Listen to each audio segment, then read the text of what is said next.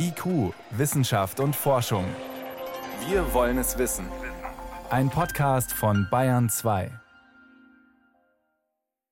Dann werde ich sicherlich einem Antrag zustimmen, der eine Impfpflicht vorsieht, weil ich ohne eine Impfpflicht eine dauerhafte Bewältigung immer wieder neu vorkommender Wellen nicht sehen kann. Und daher habe ich mich auch gefreut, dass der Deutsche Ethikrat sich grundsätzlich für die Prüfung einer solchen Impfpflicht ausspricht und in der Tendenz ihr offen gegenübersteht. Der neue Gesundheitsminister Karl Lauterbach hat erst heute erklärt, dass er persönlich für eine allgemeine Impfpflicht ist. Auch andere Politiker und Forschende haben das getan. Heute hat der Deutsche Ethikrat nachgelegt. Warum man auch dort eine Ausweitung der allgemeinen Impfpflicht gegen Corona befürwortet, dazu sprechen wir mit der Vorsitzenden des Gremiums, der Medizinethikerin Alena Büchs.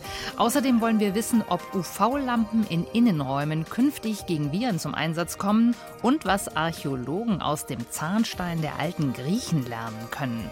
Das und mehr in IQ durch die Sendung führt Jan Turczynski. Hintergründe und aktuelle Themen aus Wissenschaft und Forschung auf Bayern 2. Das Thema Impfpflicht spaltet die Gemüter. Immer mehr Forscher sprechen sich dafür aus. Ende November erst die Nationale Akademie der Wissenschaften Leopoldina. Auch immer mehr Politiker positionieren sich für eine allgemeine Corona-Impfpflicht. Die Bundesregierung hatte daher den Deutschen Ethikrat um eine Stellungnahme zum Thema gebeten und der hat heute geliefert. Dazu konnte ich vor der Sendung mit Alena Büchs sprechen. Sie ist Professorin für Medizinethik an der Technischen Universität München und Vorsitzende des Gremiums. Frau Büchs, erst Anfang November hatte der Ethikrat empfohlen, eine berufsbezogene Impfpflicht zu prüfen. Warum jetzt die Ausweitung? Liegt das an der drohenden Omikron-Welle? Das ist tatsächlich ein Prozess, der insgesamt schon länger läuft, denn wenn sich die Sachlage wirklich deutlich ändert, dann wäre es unverantwortlich, nicht alte Empfehlungen neu zu überprüfen. Und wir hatten eine undifferenzierte allgemeine Impfpflicht im November 2020 ja ausgeschlossen und das auch Anfang diesen Jahres nochmal wiederholt.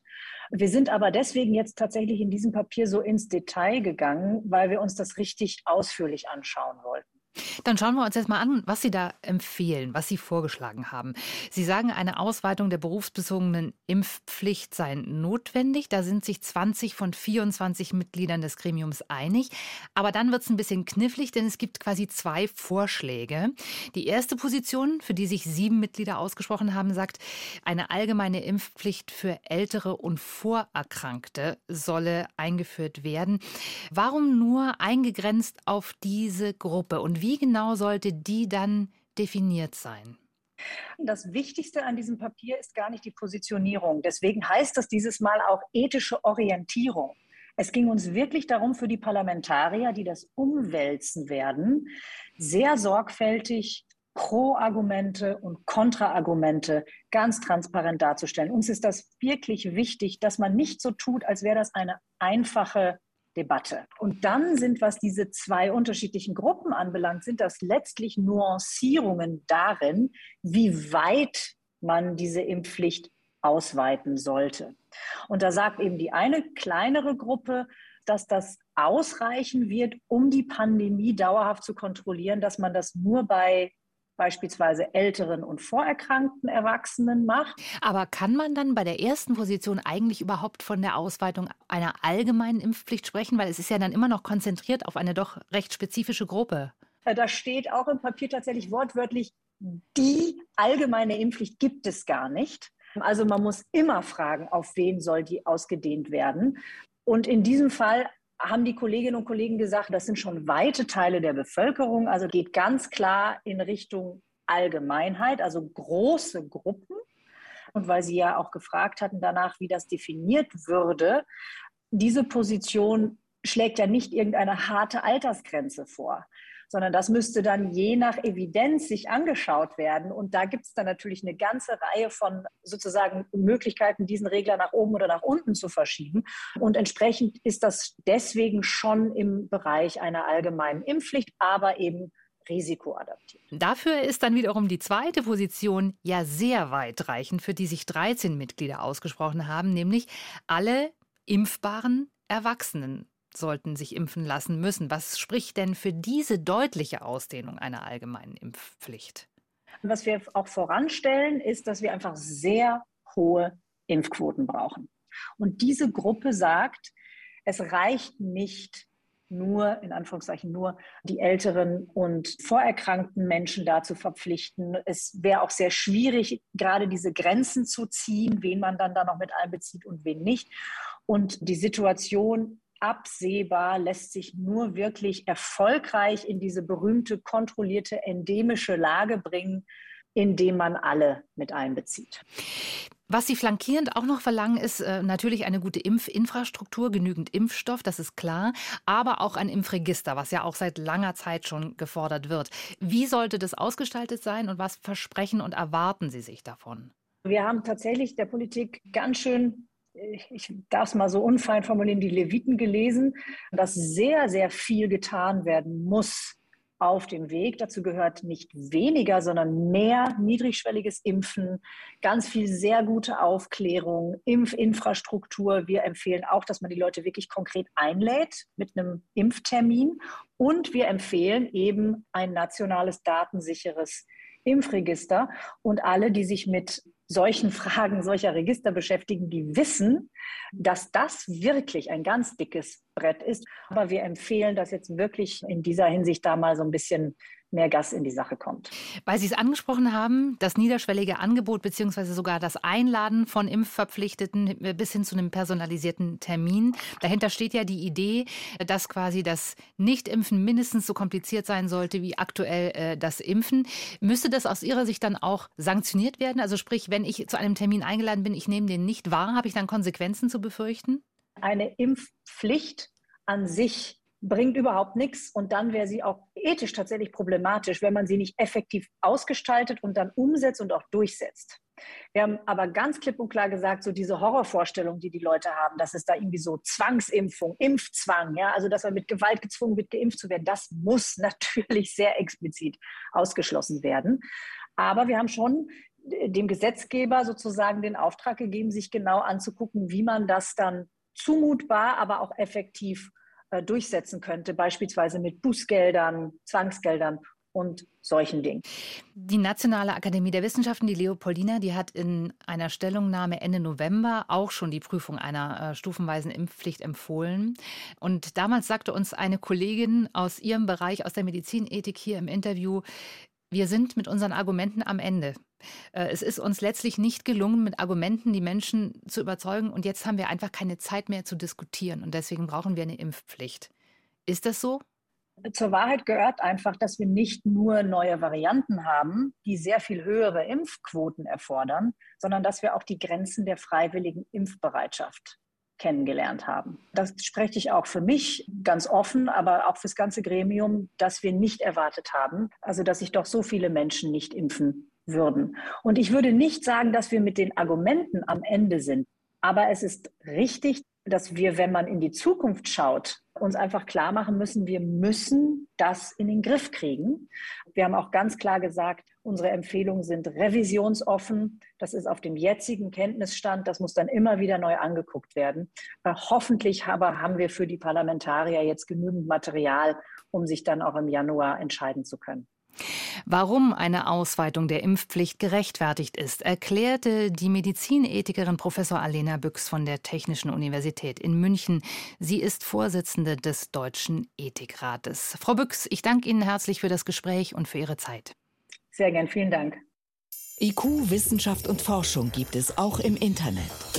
Als Podcast unter bayern2.de. UV-Strahlen, genauer UVC-Strahlen, sind in der Lage, Mikroorganismen wie Bakterien und Viren abzutöten. Geräte mit UVC-Strahlung werden zum Beispiel in Laboren oder Krankenhäusern zum Desinfizieren der Raumluft eingesetzt. Allerdings kann diese Strahlung für Menschen gesundheitsgefährdend sein. UVC-Lampen in Büros oder gar Schulen, das war deshalb bislang undenkbar. Forscher der beiden Münchner Universitäten haben jetzt aber ein Modell entwickelt, das sicher und auch für belebte Innenräume brauchbar sein soll, also ideal klingt für Corona-Zeiten. Anna Giordano hat es sich angesehen. Die Erfindung hängt an der Decke und sieht aus wie eine lange Rasterleuchte, die man sonst aus Klassenzimmern oder Büros kennt. Daraus leuchtet es aber nicht weiß, sondern grün und blau. Andreas Wieser, Infektiologe an der Ludwig-Maximilians-Universität in München und einer der beiden Lampenentwickler, erklärt: Das blaue Licht, was man da sieht, und auch das grüne Licht, ist nicht das UV-Licht, nicht das wirksame Licht. Das sind Indikations-LEDs, die zeigen den Funktionszustand an. Denn das wirksame UVC-Licht aus der Lampe ist für das menschliche Auge nicht sichtbar. Und damit ist auch nicht sichtbar, dass dieses Licht in einer ganz speziellen Form durch Linsen und Reflektoren gebündelt wird. Das erklärt Wiesers Kollege Christoph Heisch, Professor für analytische Chemie an der Technischen Universität München. Die Neuerung ist eigentlich die Anordnung von dem Licht als schmale Wand, also ein völlig paralleles Lichtbündel, was von der Decke auf den Boden scheint, wie man das sich auch vorstellt bei der Plexiglaswand, die man ja überall hier sieht, nur dass das eben eine virtuelle Wand ist, durch die trotzdem Bakterien und Viren nicht hindurchtreten können. UVC-Licht tötet Viren und Bakterien ab, aber es ist auch schädlich für den Menschen, kann Augenentzündungen hervorrufen oder die Haut schädigen. Das Umweltbundesamt warnt daher vor dem Einsatz in belebten Räumen. UBA-Sprecher Felix Pötschke. Das heißt, es ist wichtig, dass entsprechende Schutzmechanismen da sind und beispielsweise auch nicht durch Reflexionen das Licht dann tatsächlich direkt auf die Personen treffen kann, sondern das Licht soll ja nur die Viren treffen und auf keinen Fall Menschen, die im Raum sind. Die Münchner Forscher sind überzeugt, bei den von ihnen konstruierten UVC-Lampen sei das Licht kontrollierbar und eine schädliche Wirkung ausgeschlossen. Christoph Heisch. Dadurch, dass der Strahl völlig senkrecht von oben nach unten geht und keine Streuung mehr aufweist, kann man den komplett am Boden absorbieren. Und links und rechts von der Wand ist keine Strahlung. Trotzdem gibt es ein Zusatzelement. In dem Moment, wo man in den Strahl reingreift oder was reinstellt, schaltet sich der Strahl ab. In die Lampe ist also ein Sicherheitsmechanismus eingebaut, ein Bewegungsmelder, ähnlich wie bei einer Automatiktür. Die blauen und grünen LED-Leuchten signalisieren, wann genau der UVC-Strahl ein- oder ausgeschaltet ist, wann also der Virenschutz funktioniert. Aber wie sehr schützt so eine UVC-Wand tatsächlich? Infektiologe Andreas Wieser. Natürlich, wenn jemand jetzt die Wand durchtritt und mich anhustet, dann habe ich natürlich wieder ein deutliches Risiko. Ja, wenn jemand aber hinterhalb der Wand steht, bei normaler Luftbewegung, kommt da eine deutlich geringere Anzahl an lebensfähigen Viren oder Bakterien durch, als das beispielsweise von der Maske bei normalem Sitz erwartet werden kann. Die Lampen der Münchner Forscher wirken nicht nur per Lichtstrahl, sondern sie saugen auch kontinuierlich die Raumluft an und geben sie in den UVC-Lichtstrahl ab wirken also wie ein UV-Luftfilter. Nach Angaben des Umweltbundesamtes ist die Schutzwirkung solcher Filter dennoch immer abhängig von der Raumgröße und der Lichtintensität der Lampe. Grundsätzlich sei ein UVC-Luftfilter nur ein zusätzlicher Schutz, sagt Felix Pötschke vor allem bei sehr infektiösen Viren. Und die Omikron-Variante äh, von Corona, die scheint ja sehr infektiös zu sein. Da ist bei der Technik alleine, also wenn man wirklich nur das Gerät hat, das ist kein ausreichender Schutz dann vor einer Infektion. Abstand halten, Maske tragen, lüften. Diese Maßnahmen sind laut UBA auch in Räumen mit jeder Art von UVC-Filter weiterhin zu empfehlen. Die neuen Geräte aus München sollen im April auf den Markt kommen, wie teuer sie sind, das wollten die Forscher und das Unternehmen Smart United, das sich um den Vertrieb kümmert, nicht sagen. Man sei noch in Verhandlungen mit der Industrie. Erste Kunden hätten aber bereits Interesse angemeldet, darunter Krankenhäuser. Sie möchten die UVC-Wände zum Beispiel in Mehrbettzimmern installieren, damit sich Patienten nicht gegenseitig anstecken. UVC-Strahlung gegen Viren. Prinzipiell eine gute Idee, die aber alleine gegen aggressive Viren wie die Omikron-Variante nicht helfen wird. Das war ein Beitrag von Anna Giordano. Sie hören Bayern 2. Bayern 2. Wissenschaft schnell erzählt. Ja, und heute mit Helmut Nordwig. Und wir machen erstmal was Schönes. Wir gehen auf den Gipfel des Matterhorns. Ja, man denkt ja, nichts ist stabiler als so ein Berg, aber jetzt zeigen Forschende, er ist dauernd in Bewegung. Klingt ein bisschen unheimlich. Ja, die haben Seismometer angebracht auf dem Gipfel, zum Vergleich auch auf, auch auf dem Grat vom Matterhorn und neben dem Berg und festgestellt, das Matterhorn, so wie viele andere Berge auch, schwingt hin und her. So im Rhythmus von zwei Sekunden ungefähr einmal. Und warum merken wir das nicht? Es geht nur um Tausendstel Millimeter oder noch weniger. Was da schwingt, ist die Energie aus dem Boden, die Schwingungsenergie, die sich hier überträgt. Die kommt zum Beispiel von der Meeresbrandung oder den Gezeiten, sogar mitten in der Schweiz. Und diese Energie, die bringt den Berg eben in eine Resonanzschwingung, genau wie das auf einer Brücke passiert, wenn viele Leute drüber laufen oder wie bei jedem Hochhaus. Da würde man jetzt als Laie sagen, ist es ja aber eigentlich nicht gefährlich, sondern im Gegenteil sehr sinnvoll, dass es schwingt. Ja, und bei einem äh, Berg ist da normalerweise auch keine Gefahr, aber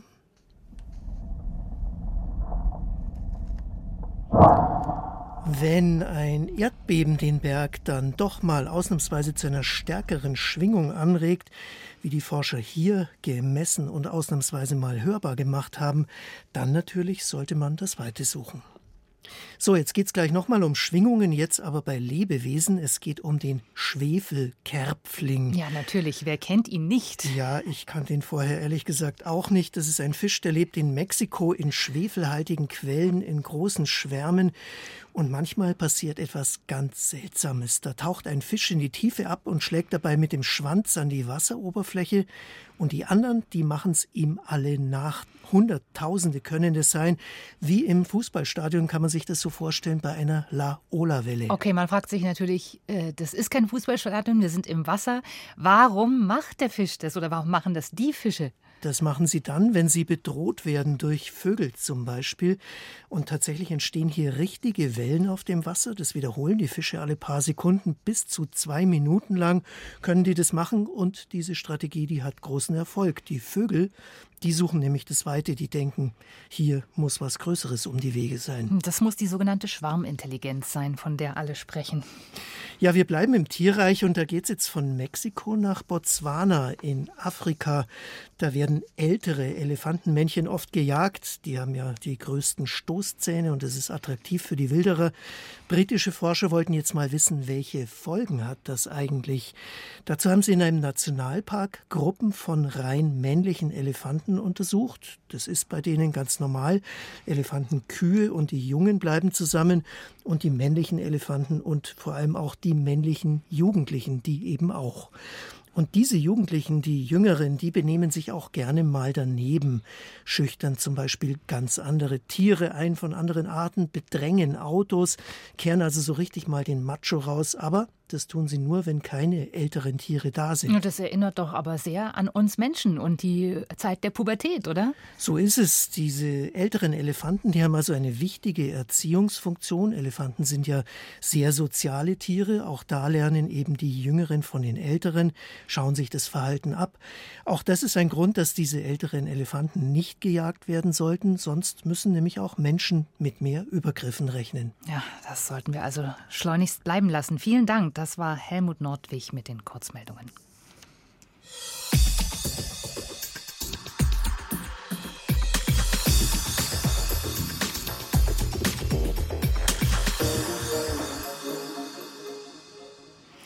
Wer dieser Tage im Kerzenschein des Adventskranzes sitzt, der möchte wahrscheinlich einfach nur weihnachtliche Stimmung genießen. Am Ende vielleicht sogar Plätzchen knuspern und den Christbaum bestaunen. Reste von Ruß und Asche allerdings können, ebenso wie Plätzchen, im Zahnstein Spuren hinterlassen. Das ist zwar nicht gut für die Zahngesundheit, könnte aber künftige Archäologen freuen. Denn mit Ruß- und Ascheresten, die sich im Zahnstein der alten Griechen eingelagert hatten, sind Forscher nun antiker Industrie auf die Spur gekommen.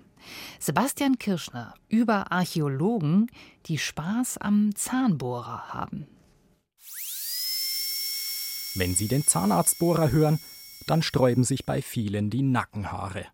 Selbst wenn es nur darum geht, leidigen Zahnstein loszuwerden. Archäologe Philipp Stockhammer von der Universität München dagegen kann gar nicht genug davon bekommen. In diesen Zahnstein bettet sich letztlich auch der Dreck aus der Luft ein, die wir einatmen. Also wenn wir quasi eine verrußte Luft einatmen, dann betten sich diese ganz, ganz kleinen Rußteilchen in den Zahnstein ein. Und den haben er und sein Team über knapp fünf Jahre aufwendig analysiert. Das Ziel? Zu verstehen, was im Rauch drin steckte, den Menschen vor über 3000 Jahren eingeatmet haben. Dafür haben die Forschenden Proben von 67 Bestattungen untersucht. Die stammten aus knapp einem Dutzend wichtiger Orte des zweiten Jahrtausends vor Christus. Von Griechenland über den heutigen Libanon bis Ägypten. Die Wissenschaftler kommen zu erstaunlichen Ergebnissen. Bei elf Bestattungen aus Griechenland konnten sie Reste von Braunkohle nachweisen. Für sie ein Beleg für früheste Massenproduktion. Bisher datierten Forschende diese Kohlenutzung anhand historischer Texte ins vierte Jahrhundert vor Christus, erzählt Stockhammer. Ein griechischer Autor namens Theophrast schreibt, und wenn du in die Gegend von Olympia kommst, dann findest du eben so rumliegende Stücke, die kann man verbrennen und für die Metallverarbeitung verwenden. Und mit diesem Zahnstein können wir quasi Verwendung von Braunkohle für Handwerksaktivitäten so knappe 1000 Jahre zurückdatieren. Knappe 1000 Jahre zurück. Damit befinden wir uns im Griechenland der späten Bronzezeit, die Zeit der mykenischen Paläste. Orte wie Mykene, Athen, Tiryns oder Knossos auf Kreta sind mächtige Zentren einer streng hierarchisch organisierten Gesellschaft. Eine, die Massen von Gütern, vor allem Töpferwaren, in den gesamten östlichen Mittelmeerraum exportiert, bis nach Ägypten. Warenproduktion, die natürlich auf viel Handarbeit fußte, aber in industriellem Ausmaß. Eine, die enorme Mengen an Brennstoff fraß, glaubt Stockhammer. Wir sprechen nicht von ein paar hundert Gefäßen, sondern da hat eine Werkstatt einfach Zehntausende von Gefäßen jedes Jahr produziert. In einer dicht besiedelten Region wie der Umgebung von Mykene oder eben auch Tirens, da war nicht viel Baum mehr übrig. Und da muss man sich eben fragen, was haben die verbrannt? Braunkohle, so die These des Prähistorikers. Die hätte auch den Vorteil, dass die Brenntemperaturen besser zu kontrollieren sind als mit Holz oder Holzkohle. Aber das allein an ein paar Ruß- und Aschepartikeln im Zahnstein festmachen? Klar ist, von ein bisschen eingeatmetem Kerzenruß kommt dieser Zahnstein nicht. Nur wer immer wieder gehörige Mengen Ruß und Asche einatmet, wird das auch in den Zahnstein einlagern. Und noch ein Argument spricht laut Stockhammer für eine frühe Industrie. Anhand der chemischen Signatur der Braunkohlereste konnten die Forscher sogar bestimmen, woher die Braunkohle ursprünglich stammt. Aus der Gegend von Olympia. Diese Braunkohle, die kam eben über 150 Kilometer Entfernung. Jetzt muss man sich vorstellen, was auch bedeutet, über Jahre hinweg, bevor es LKWs, Züge und ähnliches gab. Warum damals mit Eselskarawanen so viel Aufwand betreiben, wenn lokal genug anderes Brennmaterial vorhanden wäre? Vermutlich, so Stockhammer, haben die Menschen schon vor über 3000 Jahren erkannt, dass ihre Töpferware mit Braunkohle bessere, gleichmäßigere Qualität erreicht. Auch der Tübinger Archäologe Martin Bartelheim ist beeindruckt von den Möglichkeiten, die Analysen wie diese eröffnen. Diese Untersuchung von Zahnstein ist etwas, was erst in den allerletzten Jahren aufgekommen ist und Zahnstein als einen wichtigen Indikator für Nahrungsreste und damit auch dann Ernährungsgewöhnheiten, dann aber eben auch quasi als eine Information zur Umwelt, in dem Falle eben der eingeatmeten Luft. Das ist etwas absolut Neues. Martin Bartelheim ist Sprecher des Sonderforschungsbereichs Ressourcenkulturen. Er untersucht zum Beispiel, wie Gesellschaften Ressourcen gewinnen und nutzen. Er würde aber nicht so weit gehen, aus den vorgestellten Zahnsteinproben gleich auf eine industrielle Nutzung von Braunkohle zu schließen. Denn zum einen fuße die Studie auf nur elf und damit sehr wenigen Proben, und zum anderen? Die Braunkohle an sich ist ein nettes Indiz, aber letztlich für eine wissenschaftliche Fundierung der Aussage, es hat eine industrielle Produktion von Keramik gegeben, würde es nicht ausreichen. Trotzdem findet der Tübinger Prähistoriker die These spannend. Und er ist sicher, es würde sich bei künftigen Ausgrabungen lohnen, Keramikbrennöfen auf Rückstände von Braunkohle zu untersuchen. Auch Philipp Stockhammer ist bewusst, dass sich seine These von der frühen Massenproduktion nur so überprüfen lässt. Würde das in Zukunft berücksichtigt, dann hätte seine Studie schon viel bewirkt. Denn vielleicht haben wir bislang einfach diese Feuerstellen, diese Öfen mit Braunkohle übersehen, weil wir einfach gar nicht auf die Idee gekommen sind, dass man Aschereste daran hin untersuchen könnte. Und letztlich ginge das auch wesentlich einfacher und schneller als über derzeit noch teure und aufwendige Zahnsteinanalysen. Was der Zahnstein über frühzeitliche Industrie erzählt, hat Sebastian Kirschner recherchiert. Und mit dieser Reise in die Vergangenheit verabschiedet sich IQ für heute. Im Studio war Jan Turczynski.